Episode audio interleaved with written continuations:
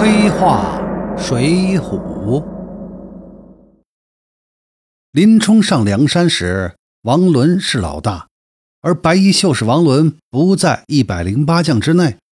其余的摸着天、杜迁、云里金刚宋万、汉地忽律朱贵都是小角色，在最后十节授天文的时候，排名分别是八十二、八十三和九十二。而林冲呢，则是排名第六的重量级人物。可以说，林冲是梁山从一个小黑帮成长为一个有巨大影响力的黑帮的关键人物之一。林冲上梁山前，曾经在东京国防部担任营团级军官，这个身份就使得林冲在黑道上混的起点非常的高。一般来说，黑道人物比白道更重视有才能的人物。很多有才干的人物在白道可能会受压制、碌碌无为一辈子，但一进入黑道，很可能才华就会被发挥出来，从而对社会造成更大的危害。按理说，以林冲的身份，柴大官人的引荐信，梁山的老大王伦应该竭力欢迎才是。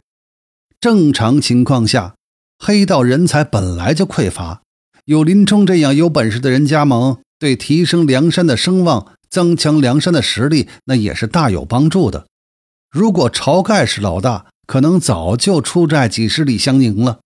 若宋江是老大呢，说不定还会演出个将老大的位置让给林冲的把戏。当然了，也不会真让。林冲也不是不懂事儿的人，以林冲的经历，有脑子的人都知道他不是做老大的料。论做老大的气质呢？鲁智深都比林冲强很多，可是王伦却动了心眼了，害怕林冲会威胁他老大的位置，竟然不准备收留林冲，反而礼送林冲出战。林冲是走投无路才来投奔梁山的，以林冲的性格，要是有别的路啊，根本就不会走上黑道这条路。王伦的做法等于又是在置林冲于死地。看到这儿，我就明白了梁山为什么在王伦手上最多就是个小帮会了。就凭王伦这样的见识和小聪明，别说给林冲火并掉，就算林冲不杀他，梁山也早晚会被其他的势力大的帮会吞并掉。王伦的做法是违反黑道原则的，按黑道上的法则，人家走投无路投奔你，你怎么也应该收留。何况引荐人。又是对组织有过恩的沧州老大柴进，所以宋万、杜迁和朱贵都看不下去了，出面说话。王伦于是就有意刁难，让林冲三天内杀个人来当做投名状。这投名状是黑道上让人死心塌地的一个重要手段，就是无差别的杀人，手上沾了血之后，以后不干坏事也得干。后来的黑道或多或少都学了这一手。林冲等了三天，一直没有下手的机会，要么是没有单身客商，要么就是成群结队的过客。直到碰上了杨志路过，林冲为了完成投名状，就跟杨志斗了起来。杨志是十节天文上排名十七的人物，跟林冲正打了个不分胜败的时候，王伦出面制止了两人，并将两个人都请上了山。那如此一来，王伦就不好意思不留林冲了。王伦毕竟是做老大的，本事虽然不大，心机还是有一点的。于是啊，就想一起留下杨志来制衡林冲。但杨志并没领情，因为杨志自认为在白道还有大好的前程。对于王伦的这番做作，林冲的感觉则是很差。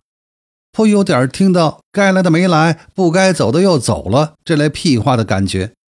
但是林冲也是无路可走，人在屋檐下，他不得不低头，还是厚着脸皮在梁山上做了个第四把交椅，排在宋万、杜迁之后。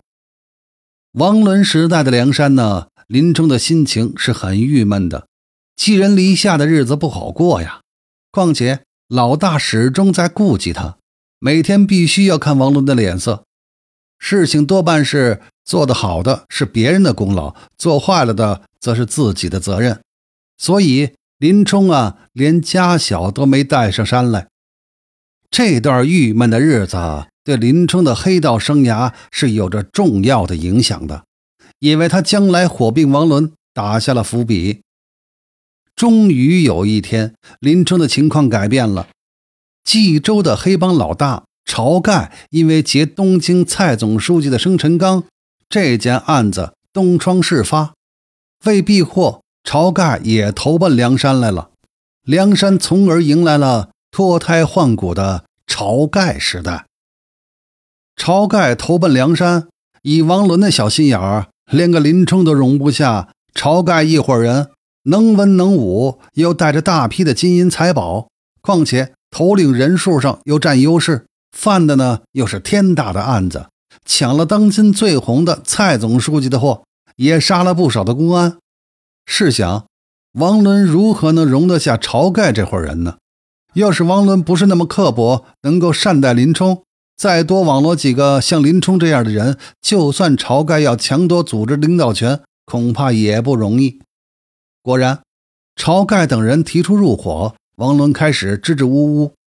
看在林冲的眼里，触景生情，又想起自己受到的种种刻薄，觉得很不是滋味而这一切呢，都逃不过吴用的眼睛。吴用。在阴谋诡计上，那也是一把好手啊！梁山的第二、第三把交椅也并不是那么好做的。很短的时间内，吴用就看出王伦和林冲的不和，于是呢，他就暗中用话来挑动林冲，让林冲去干掉王伦。咱们来看看吴用是如何挑拨的吧。